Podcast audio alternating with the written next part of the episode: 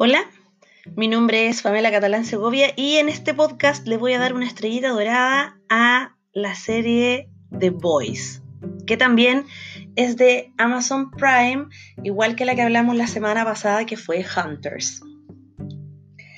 Antes de empezar a dar datos de la, de la serie y contarles un poco por qué es tan buena, Quiero darle las gracias a los auditores porque la semana pasada se disparó la cantidad de personas que se toman el tiempo de escucharme hablar entregando estrellitas doradas.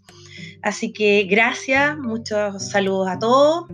Qué buena onda que les guste eh, lo que hablo, porque me encanta hablar, como es evidente. Bueno, vamos a lo nuestro. Esta serie eh, The Voice los chicos, es de 2019. Es súper interesante que fue, está basada en un cómic de Garth Ennis y Derek Robertson, que es súper famoso en los Estados Juntos, pero no es tan famoso en Chile, o al menos yo no tenía referencias de que fuera tan bacán como otros cómics que sí son más conocidos. Eh, fue desarrollada, eh, como ya les dije, para Amazon Prime por Eric Kripke. Eh, les quiero contar también que estoy, eso que se escucha es mi nimerita. Por supuesto que estoy acompañada de mis gatos que cada cierto rato hacen ruido porque les gusta saludar a los auditores. Sí, Nime, ya te saludar. Sí, miau. Bueno, esta serie fue estrenada el 26 de julio del 2019, ya lleva un rato dando vueltas, yo la terminé de ver hace poco, eh, me pareció increíble, de verdad súper renovadora, buena, excelente. Y revisé porque me lo preguntó mi amigo Franco cuando escuchó el capítulo de Hunters, eh, que eh, dónde se podía ver y busqué, resulta que hay episodios en YouTube.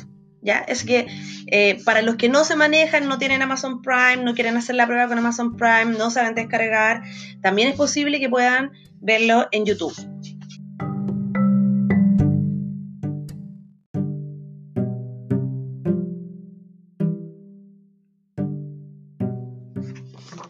Ya, hablemos ahora del elenco. El elenco es eh, importante porque mm, acá no está la historia centrada en, personajes que sean más bien individuales, o sea, sí hay tramas que afectan a un personaje más que a otro, pero las colectividades generan algo muy interesante en la narración, al menos en la serie, porque el cómic no lo he leído. Entonces hay dos, digamos, bandas, vamos a decir bandas porque en realidad no están así, pero están The Boys, los chicos, que están, eh, que son eh, cinco personas. Al, principio, en los primeros episodios son solo cuatro, que, o, vemos cómo se va formando también. Que el, primero, de ellos, el de primero de ellos es Jack White, eh, dato interesante para los que nos gusta el cine. Jack White es el hijo del matrimonio de Dennis White y Meg Ryan, que eran eh, grandes estrellas a principios de los 90. May Ryan fue una bomba durante los 90, hay que decirlo. Hasta que se le ocurrió tener un romance con Russell Crowe y eso como que la hundió porque ustedes saben el machismo opresor.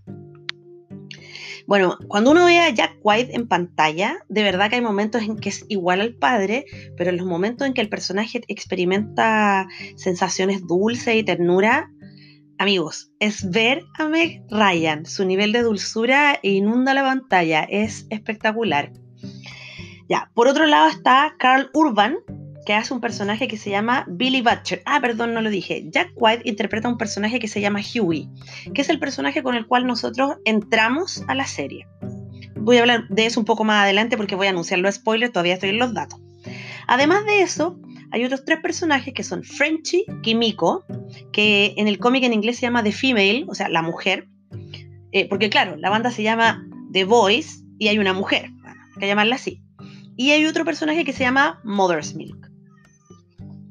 Luego están la banda de superhéroes. Sí, porque aquí nos encontramos un grupo de personas que son comunes y corrientes como usted o como yo, que tienen trabajos que a lo mejor no les gustan tanto, que cargan con, con sus vidas cotidianas, tienen familia, tienen amigos, viven en ciertos barrios.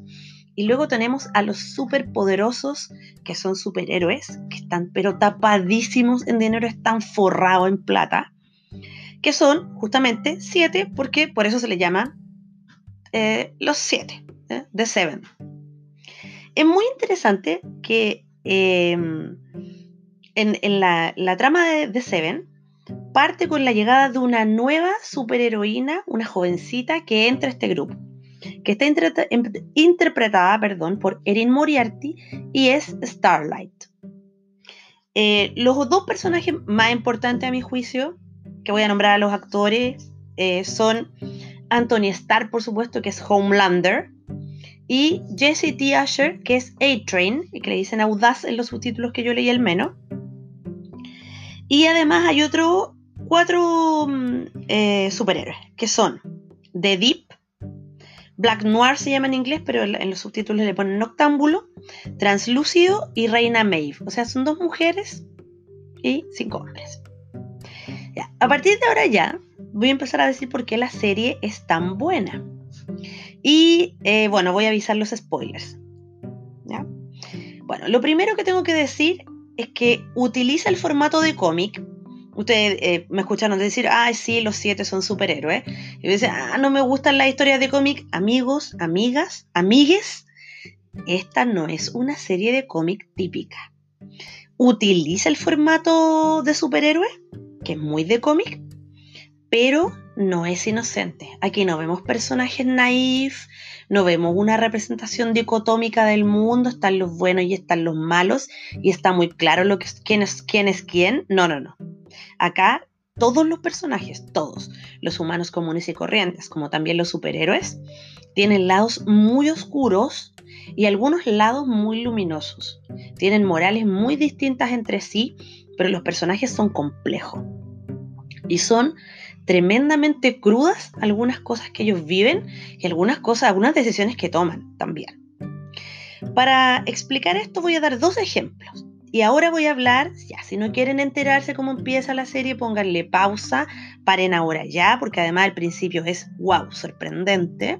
Entonces, si no quieren saber, sálganse ahora ya, o aváncenle un poco y no lo escuchan. Bueno, en el primer episodio, Huey, que es el personaje que interpreta Jack Quaid, eh, es, eh, lo va a buscar la polola, que se llama Robin, al trabajo conversan, tienen una escena así como clásica de comedia romántica, bonita, donde se dicen cosas hermosas y, hablan de que creen el uno en la otra y la otra en el uno, y es muy hermoso. Y de repente, ¡fum!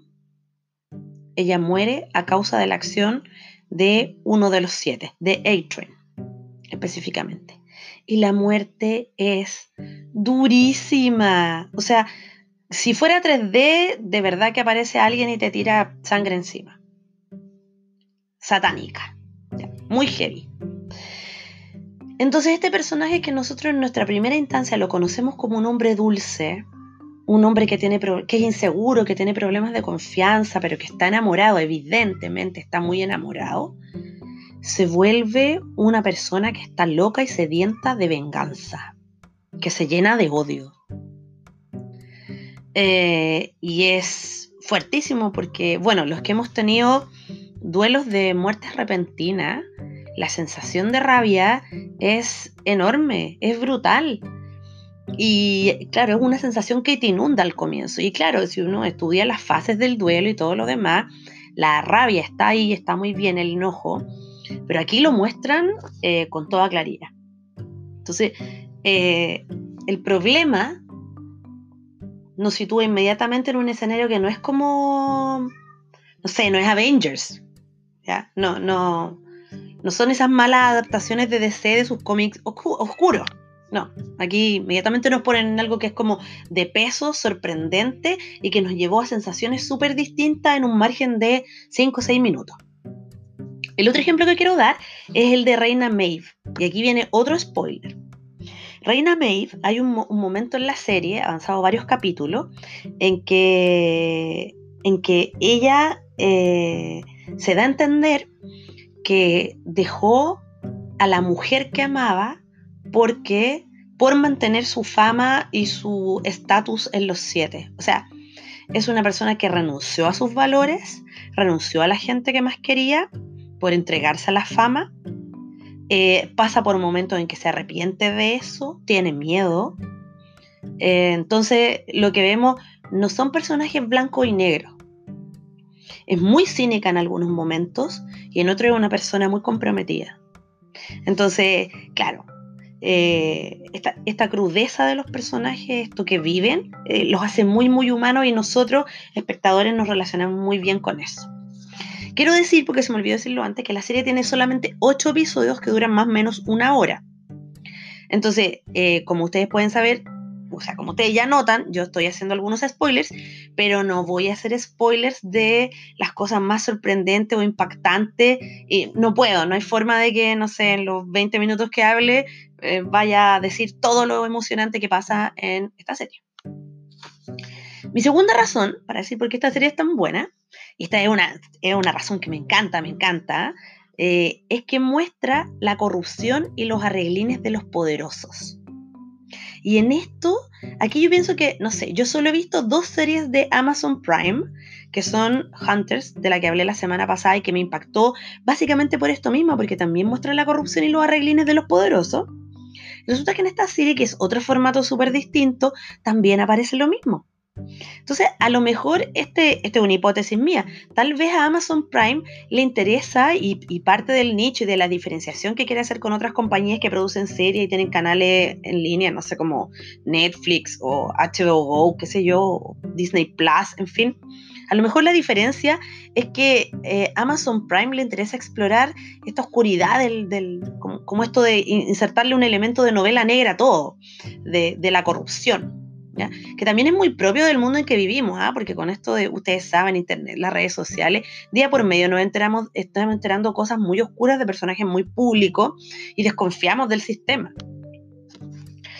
Bueno, un ejemplo de esto, aquí viene el spoiler, si no lo quieren oír se lo adelantan, eh, es que hay un momento en que eh, hay una empresa que maneja a los siete, que son como digamos los supuestamente los agentes, pero en realidad lo que hacen es un poco controlar a, a los superhéroes y por otro lado manipular todas las situaciones en las que ellos están envueltos para lograr que la audiencia se vuelva loca y siga gastando dinero en los siete. Una de las cosas que quiere hacer esta corporación corrupta es meter a los siete al ejército de Estados Unidos, que ya es una idea terrorífica porque el ejército de Estados Unidos ya es muy invasivo, ya es muy atemorizante, ya es muy poderoso, entonces imagínenselo con superhéroes que tienen poderes ilimitados. Oh my god, terrible. Y en esto del ejército se ven cosas terriblemente corruptas y oscuras, se ve manipulación a político, entonces eh, interesante. Interesante porque son cosas que, uno, no sé, imagina que suceden, y aquí salen en este mundo de, de superhéroes, se ve muy, muy claro. Mi tercera razón para decir, y la última, para decir que esta serie es tremendamente buena, es que representa súper bien los problemas de las mujeres en industrias como la cinematográfica, y aquí está aludiendo a lo mismo que, que alude Bombshell, que fue la película de la que hablé en mi segundo podcast. Y eh, lo mismo que es el Me Too. Eh, aquello por lo cual las mujeres salimos masivamente a marchar eh, antes de ayer y ayer, que es la desigualdad que hay en relación a los hombres y cómo hay hombres que se llevan, que, nos quieren llevar por delante y que quieren sacar favores sexuales, que quieren aprovecharse de nosotras porque están en posiciones de poder. Y las reacciones y cómo eso nos trauma y nos afecta a las mujeres. Acá viene el spoiler. Voy a dar tres ejemplos. El primero es el de Starlight. Ya, si no lo quieren oír, porque igual es una escena guacala, sáltenselo. Ya avancen como un, par de minutos. Eh, Starlight, que es esta chica que llega a los siete, en la primera noche que está ahí, es presionada por otro superhéroe para que le hagan sexo, para que le haga sexo oral. La chantajea. Y como ella es una jovencita, porque esa es la verdad, y es muy joven, cede. Y es asqueroso. Entonces nosotros luego la vemos, lo clásico que sabemos cuando sufres un abuso, ella vomita, llora, se siente pésimo y, eh, claro, te da una rabia eh, increíble, porque luego vemos el proceso de cómo ella, de haber sido abusada, se empodera y manda a este tipo, eh, lo hace pagar en el fondo, ¿ya? El segundo caso es Reina Maeve. Reina Maeve es lesbiana, está enamorada o bisexual al menos. Está enamorada de una mujer Digo bisexual al menos porque hay un punto en que se da a entender que también ha tenido relaciones con hombres. Entonces, bueno, bisexual, digo al menos porque quizás eso estuvo en su pasado, no sé, no da muchos detalles, eh, tampoco es que encasillarla sea relevante. bueno, Reina Maeve tenía una relación amorosa con una mujer y se ve que la amaba demasiado y se da a entender que es su amor verdadero. Pero al parecer, Reina Maeve la deja porque hay uno de los siete que quiere tener una relación amorosa con ella y está un poco sometida.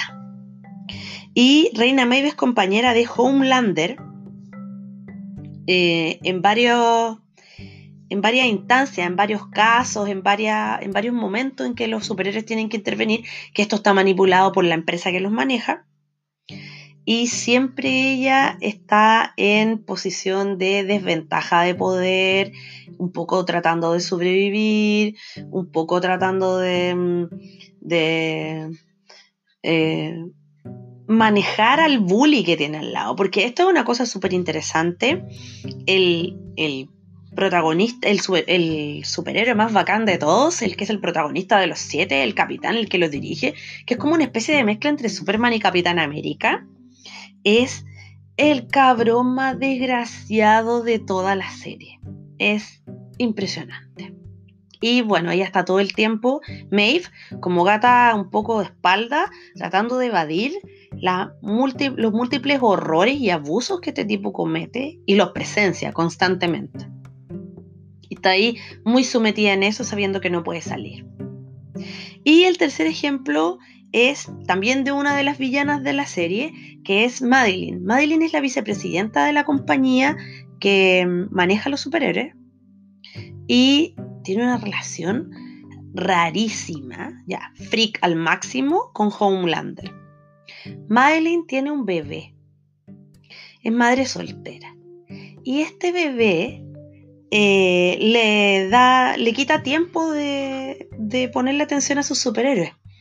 Homelander le cobra sentimientos de una forma, la, la presiona, la asusta, la manipula eh, de maneras eh, espantosas. Al principio, al principio yo como espectadora no tenía tan claro si ella en realidad estaba enamorada de él, si él, si ella eh, sentía atracción, si le apoyaba las decisiones tétricas que él toma, porque todo el tiempo eh, ella está actuada por Elizabeth Shue, este personaje.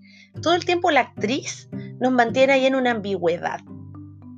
Como que da a entender que, que sí, que está de acuerdo con él, que no sé qué, pero finalmente nos enteramos que lo que moviliza a esta mujer a aprobar todo lo que este sujeto hace es que está aterrorizada de él, que le tiene miedo. Y realmente Homelander, y esa es la cuarta razón por la cual me gusta mucho la serie, es un villano, pero primero porque, eh, muy interesante porque no aparece públicamente como un villano. ¿ya? Manipula las audiencias y se hace parecer a sí mismo un defensor de la gente maravilloso. Pero en la intimidad se apagan las luces y el tipo es un sádico de primera.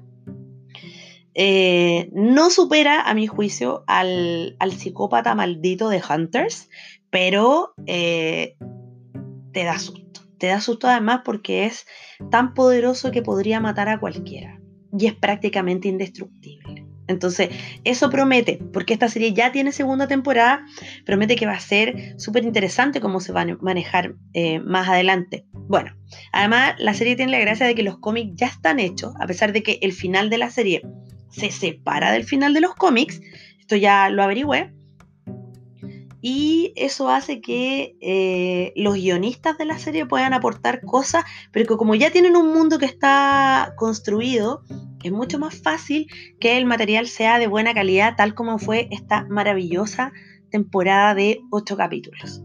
Es un deleite. Visualmente también.